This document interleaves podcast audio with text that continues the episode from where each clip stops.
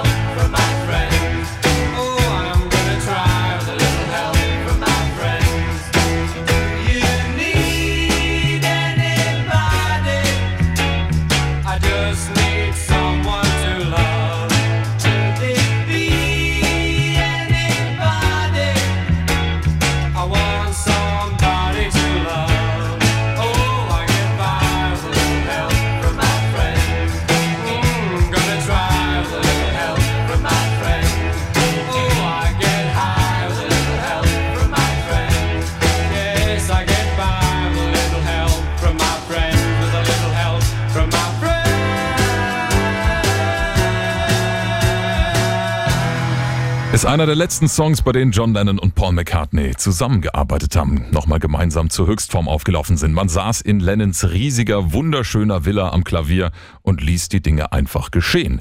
Da Lennons Zeigefinger verletzt war, hat er anstattdessen den Mittelfinger benutzt. So hieß der Song erstmal nur Badfinger Boogie. McCartney, der hatte nur diese eine Zeile im Kopf, With a little help from my friends. Mehr nicht. Beim restlichen Text hat man sich dann einfach vor Ort von all den Freunden und von all den Zeitschriften inspirieren lassen.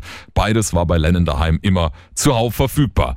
Und auch bei diesem Song hat Lennon wieder seine Standardtaktik gewählt und einfach behauptet, der Song hätte nichts mit Drogen zu tun. Wieder wollte ihm niemand glauben, wohl vor allem wegen der Zeile I get high with a little help from my friends.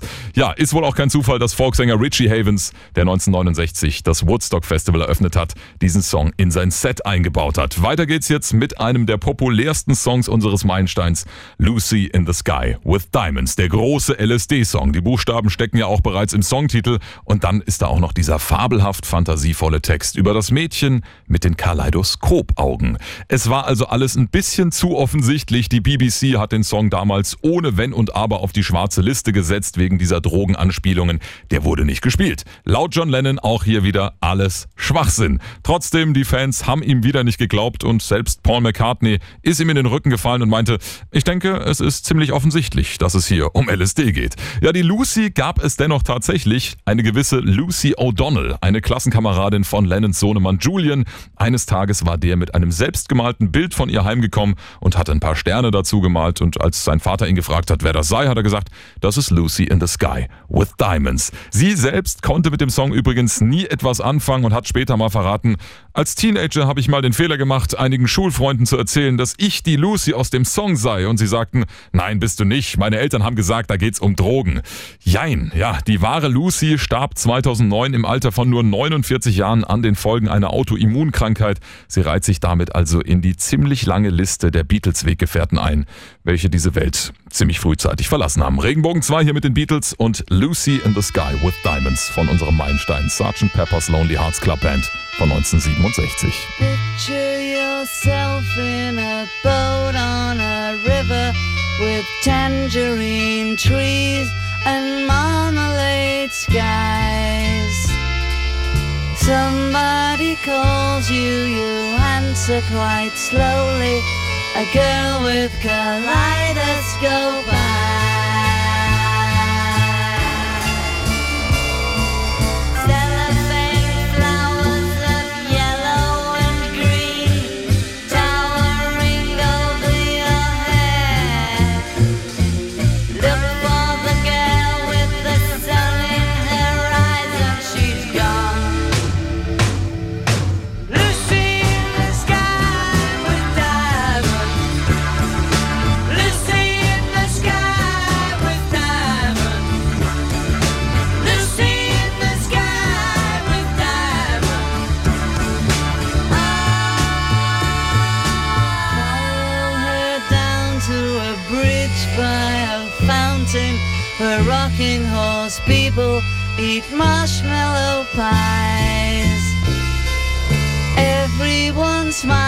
As you drift past the flowers that grow so incredibly high. Newspaper taxis appear on the shore, waiting to take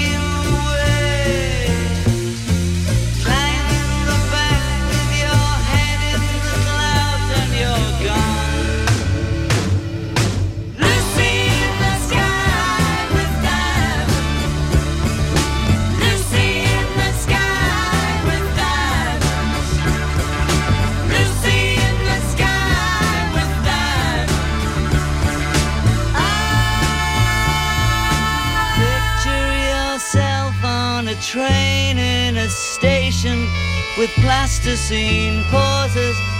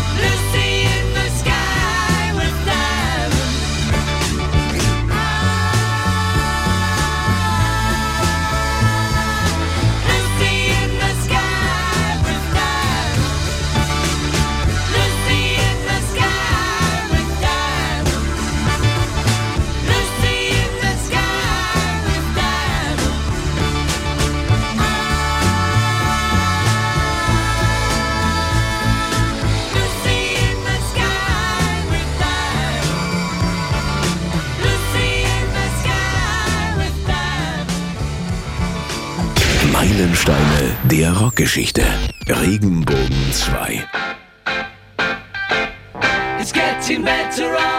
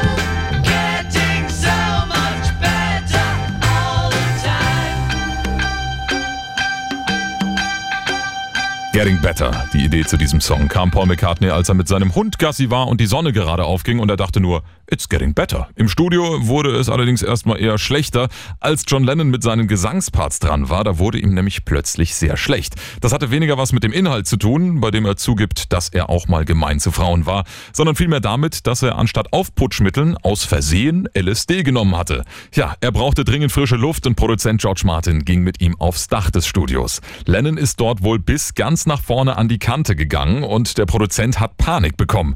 Erst als Lennon das im Gesicht von George Martin gesehen hat, wurde ihm klar, dass er offenbar die falsche Medikation intus hatte. Es war also auch klar, dass er für heute außer Gefecht war. Er hat seinen Bandmates dann nur noch bei der Arbeit zugeschaut.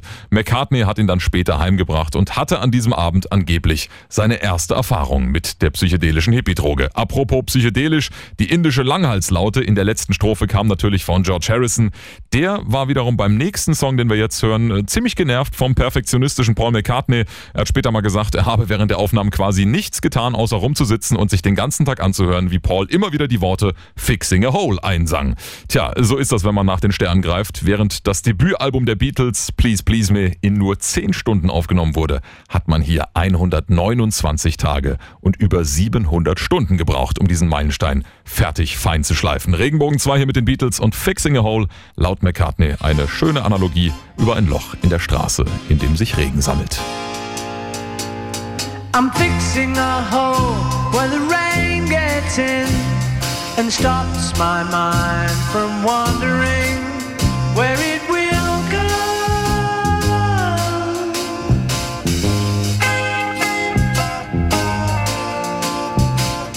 I'm filling the cracks that ran through the door and kept my mind from wandering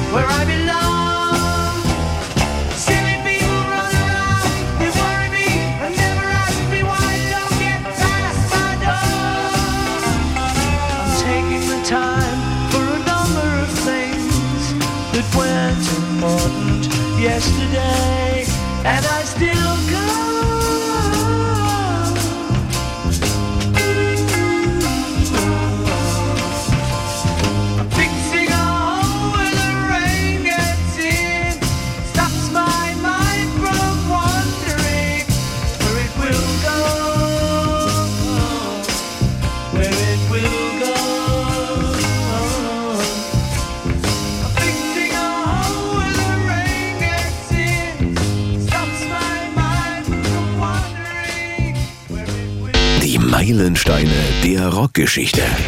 Jetzt bei Regenbogen 2. Maximum Rock'n'Pop. Wednesday morning at five o'clock as the day begins. Silently closing her bedroom door, leaving the note that she hoped would say more. She goes downstairs to the kitchen, clutching her handkerchief. Quietly turning the back door key. Stepping outside, she is free. We gave her most of our lives. Is leaving. Sacrificed most of our lives. Oh. We gave her everything money could buy. She's leaving home after living alone for so many years. Snores as his wife gets into a dressing gown. Picks up the letter that's lying there. Standing alone at the top of the stairs, she breaks down and cries to her husband, Daddy, our baby's gone. Why would she treat us so thoughtlessly? How could she do this to me? She. We never thought of ourselves. Never a thought for ourselves. We struggled get by. She's leaving home after living alone for so many years. Friday morning at nine o'clock, she is far away. Waiting to keep the appointment she made. Meeting a man from the motor trade. She. What did we do that was wrong? Is having. We didn't know it was wrong. Fun is the one thing that money can't Something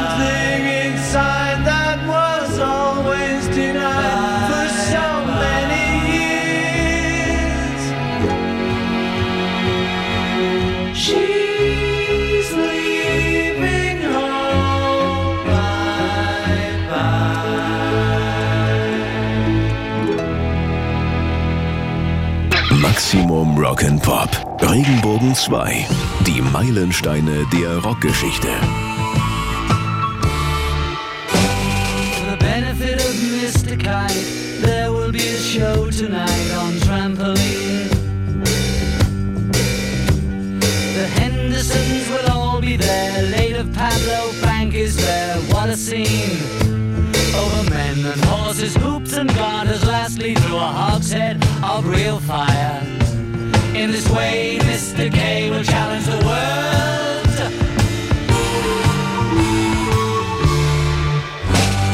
The celebrated Mr. K performs his feat on Saturday at Bishopsgate.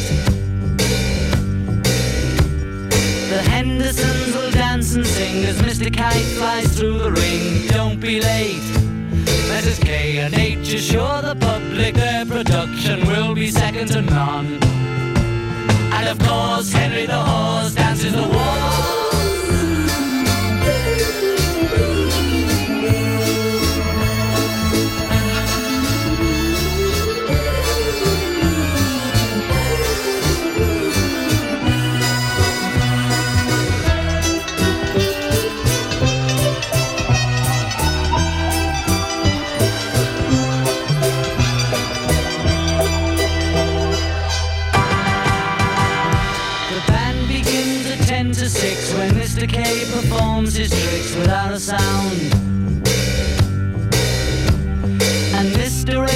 Demonstrate 10 Somersets he'll undertake on solid ground.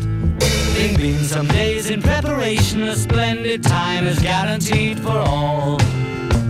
And tonight, Mr. Kite is topping the bill.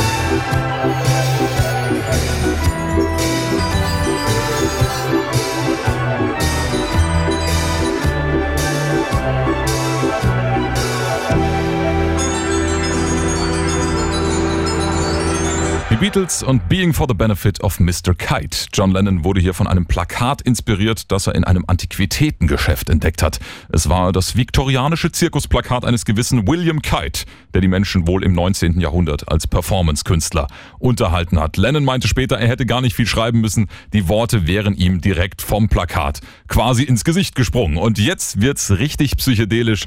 George Harrison ist am Zug, bekanntlich der Fachmann, wenn es um indische Klänge ging. Und auch inhaltlich wird's sehr schnell tiefgründig. Es geht darum, dass wir die Antworten auf die großen Fragen letztlich nur in uns selbst finden. Wir können also auch auf den noch so höchsten Berg klettern und nach Antworten suchen, doch in Wahrheit müssen wir den Blick nach innen wenden, laut George Harrison. Der Song soll uns außerdem an unsere Sterblichkeit und an unseren Platz im Universum erinnern. Das zeigt sich hier auch sehr gut in der letzten mehrdeutigen Zeile, wo es heißt, Life flows on within you.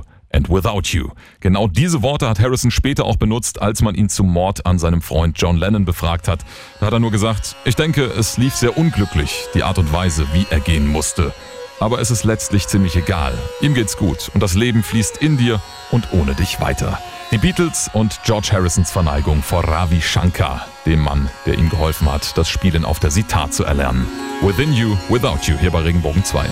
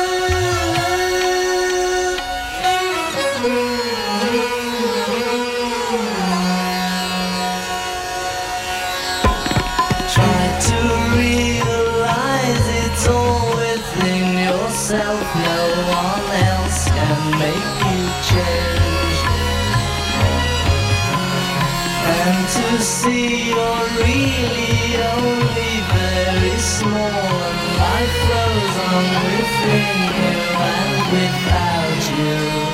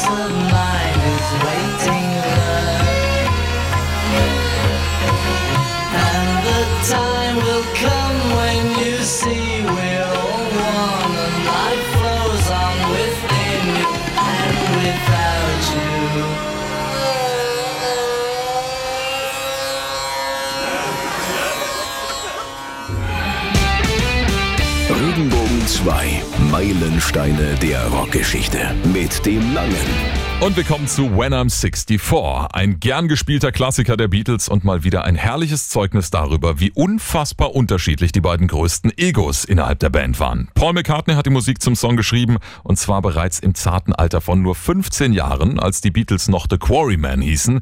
Und als sein Vater seinen 64. Geburtstag hatte, hat er diesen Song nochmal ausgepackt und hat diesen Text dazu geschrieben. In dem fragt der Protagonist seine Herzensdame, ob sie ihn denn immer noch lieben wird, wenn er 64 Jahre alt ist. Äh, jetzt kommt's. Als McCartney 64 Jahre alt wurde, im Jahr 2006, da haben sich Paul und seine damalige Frau Heather Mills getrennt. Also die Antwort auf diese Frage lautet offenbar nein. John Lennon, der mochte diesen Song übrigens nicht besonders. Er hat nur angemerkt, dass ihm nicht einmal im Traum einfallen würde, so einen Song zu schreiben. Tja, genau für diese erfrischend ehrliche Art muss man Lennon einfach lieben, oder? Regenbogen 2 hier jetzt mit den Beatles und When I'm 64.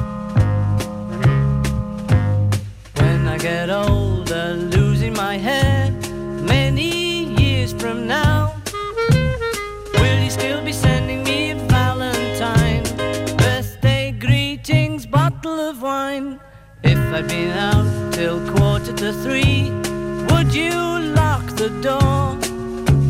Will you still need me? Will you still feed me when I'm 64?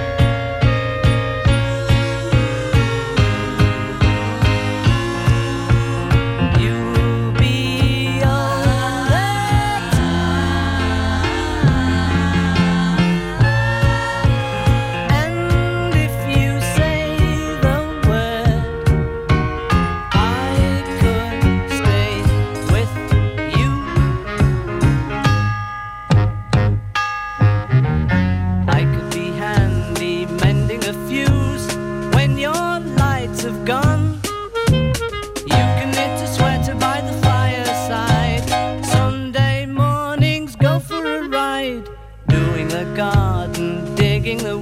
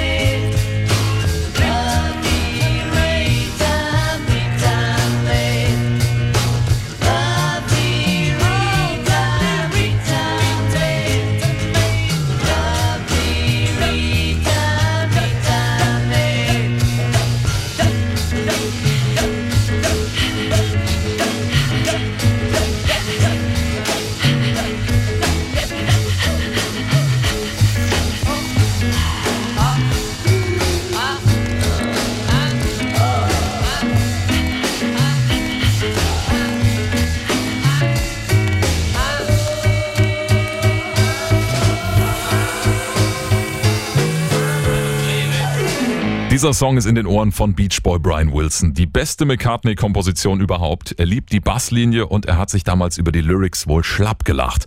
Lovely Rita bei unserem Meilenstein Sgt. Pepper's Lonely Hearts Club Band von 67. Da wurden die Beatles vor allem von zwei großen Alben inspiriert. Freak Out, das Debütalbum von Frank Zappa und seinen Mothers of Invention und noch viel mehr von Pet Sounds von den Beach Boys. Also unser Meilenstein ist quasi die britische Antwort auf dieses US-amerikanische Schwergewicht. Ja, kein Wunder, dass der Brian Wilson sich schlapp gelacht hat, denn McCartney wurde hier von einem ziemlich speziellen Vorfall inspiriert. Eine Politesse namens Meeta Davis, die hat ihm damals ein Knöllchen verpasst, obwohl er nur ganz kurz weg war. Und als er zurückkam, wollte er dieses Missgeschick irgendwie ausbügeln, hat sich kurz mit ihr unterhalten, hat gemerkt, da ist nicht viel zu machen. Also hat er sie nach ihrem Namen gefragt und schon angedeutet, dass sein nächster Song wohl von ihr handeln würde. Das war ihr wohl herzlich egal. Der Vorname Meeta hat ihn daran erinnert, dass man Politessen im US-amerikanischen Slang gerne als Meter Mates bezeichnet. Von Parking Meter, also Parkuhr. Und erst wollte McCartney die Ordnungsämter dieser Welt eigentlich in spöttisch-satirischer Art und Weise abwatschen, weil er so einen Groll hatte. Aber das Wort Mate, das hatte für ihn so einen sexy Charakter, dass er sich dann doch für diese Art Flirt in Liedform entschieden hat. So, als nächstes erwartet uns ein Song aus der Feder von Lennon. Er selbst hat darüber gesagt, es ist ein Wegwerfsong, ein Stück Müll. Ja, Lennon, der hat nicht nur Unmengen an Musikzeitschriften gelesen und natürlich sau viel Musik konsumiert, er hat auch gerne sehr viel Zeit vorm Fernseher verbracht. Und da hat er in einer Werbung für Cornflakes wohl die Wiederholung der Worte Good Morning aufgeschnappt und das hat ihn nicht mehr losgelassen. Die Lyrics sind natürlich dennoch gewohnt tiefgründig und beinhalten eine ziemlich schonungslose Kritik aufs kleinbürgerliche Leben, wie es Ende der 60er in der Mitte der britischen Gesellschaft wohl angesagt war. Regenbogen 2 hier jetzt mit den Beatles und Good Morning, Good Morning.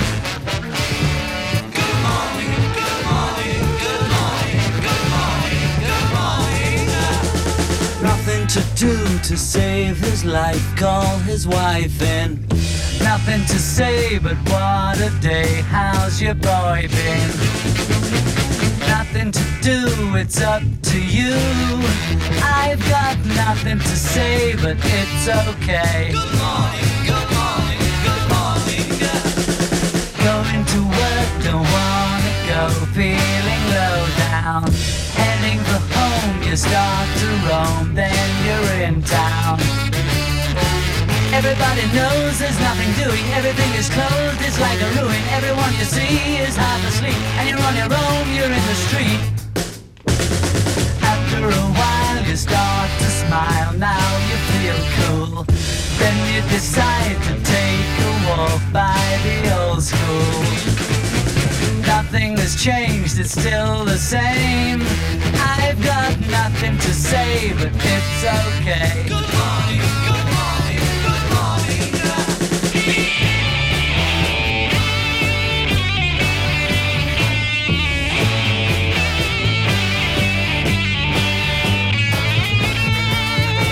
People running round, it's five o'clock, everywhere in town is getting dark. Everyone you see is full of life. It's time for tea and meet the wife. Somebody needs to know the time, glad that I'm here. Watching the skirt, you start to flirt, now you're in gear. Go to a show, you hope she goes. I've got nothing to say, but it's okay. Good morning.